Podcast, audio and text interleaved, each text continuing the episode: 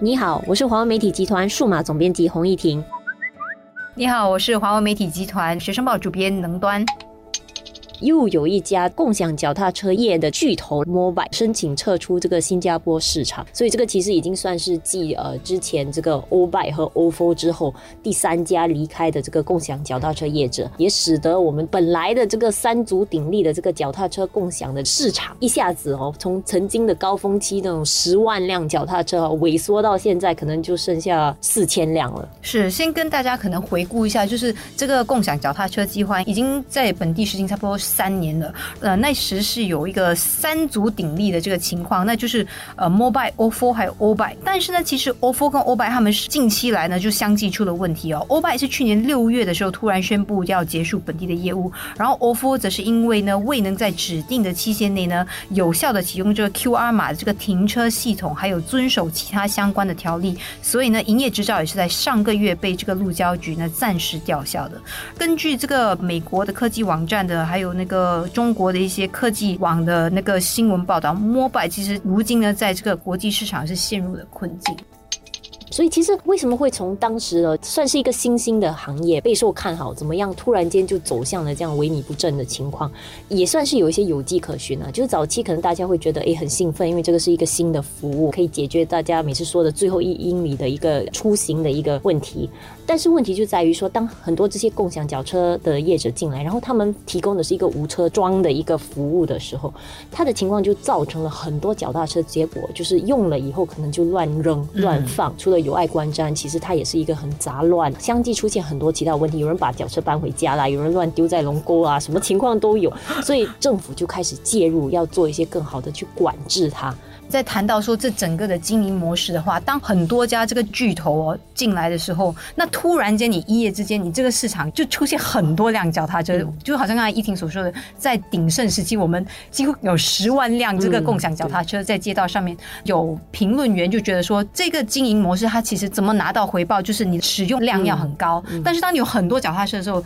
其实你的使用量可能偏低，再加上你可能要花很多成本用来维修，或者是确保那些被乱。扔在不同地方的脚踏车要把它收回来，这些都是间接的把你的成本提高的。因为你可以想象，这个共享脚踏车基本上就是以规模取胜嘛，就是你 flat 的嘛，就是你很多脚踏车在很多不同的地方，然后人家不管怎么用都是用到你的脚踏车。可是这个二零一七年有一个这个研究就显示说，这样的一种生意模式哈，如果要能够赚钱的话，其实一辆脚踏车应该要一天一辆，要至少用上五趟。但是在新加坡，因为这么大规模、这么多泛滥的一个情况，当然我们的人。也没有那么多，它其实每天的使用量，每辆脚踏车其实只达到零点六二到一点六四趟，所以它是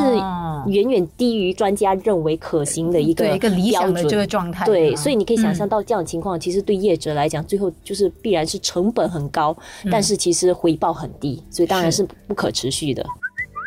其实就有分析家就觉得说，如果新加坡还要有这样的一个共享脚踏车的这个模式呢，可能是政府主导，然后业者进来提供这个服务。也就是说，可能政府要提供更多的津贴，或者是要放宽一些条例，确保他们的那个成本不要太高。一开始的时候，政府就是放宽了嘛，就是让大家进来竞争。但是自由市场证明它其实不是很可行。大家可以回来想一下，在新加坡来讲，共享脚踏车其实就是一个不太可行的一个模式。可能暂时。话说。回来，其实脚踏车不是很贵的东西。其实是不是我们不需要共享？大家就把自己脚踏车推出去，骑到一个地铁站或者巴士站，然后把它放在那里锁好好，然后等你下班的时候再搭回那个公共交通回来取车。其实会不会是一个更理想的模式？因为如果东西是你自己的，其实大家会比较有责任感的，好好去照顾它啦。因为这个共享脚踏车，我们看到很多问题，就是大家就是拿了不是偷走脚踏车，就是乱扔，因为就是对他没有应有的一些公民意识啊。其实很多人他都。有所谓的电动踏板车 hoverboard 啦，其实我觉得共享脚踏车如果真的要在本地有所作为的话，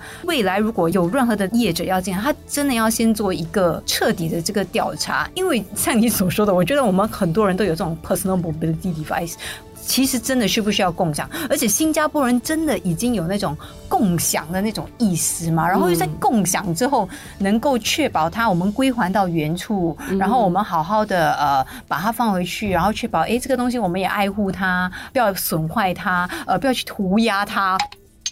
所以这个三年的经历，我觉得对国人来讲，其实也是一个反思的机会吧。就是他从呃鼎盛走到现在没落，其实我们也要去回想一下，我们是不是也有一些责任啊？很多我觉得后续的行动都是因为要解决一些我们人为造成的问题，所以管制啊，然后管制一有了以后啊，就成本增加啊，然后整个模式就变得更不可持续下去，然后结果回到来就是本来我们应该是得利，但是我们因为我们的一个不负责任的使用方法，然后结果变成我们就最后就要面对这个已经没有这样的一个选择的一个状况了。对，所以接下来这个摩拜的这个情况到底又会有什么样的发展呢？可能就要大家就要继续关注我们的这个报道了。因为目前来说呢，是陆路交通管理局是他们只是证实说这个摩拜是已经提出了这个呃有意退出这个本地市场的申请，当然也要当局还要先去斟酌它是否已经全面探索了各项这个选项，然后减少了对对消费者的这个影响，他们才会让他们离场。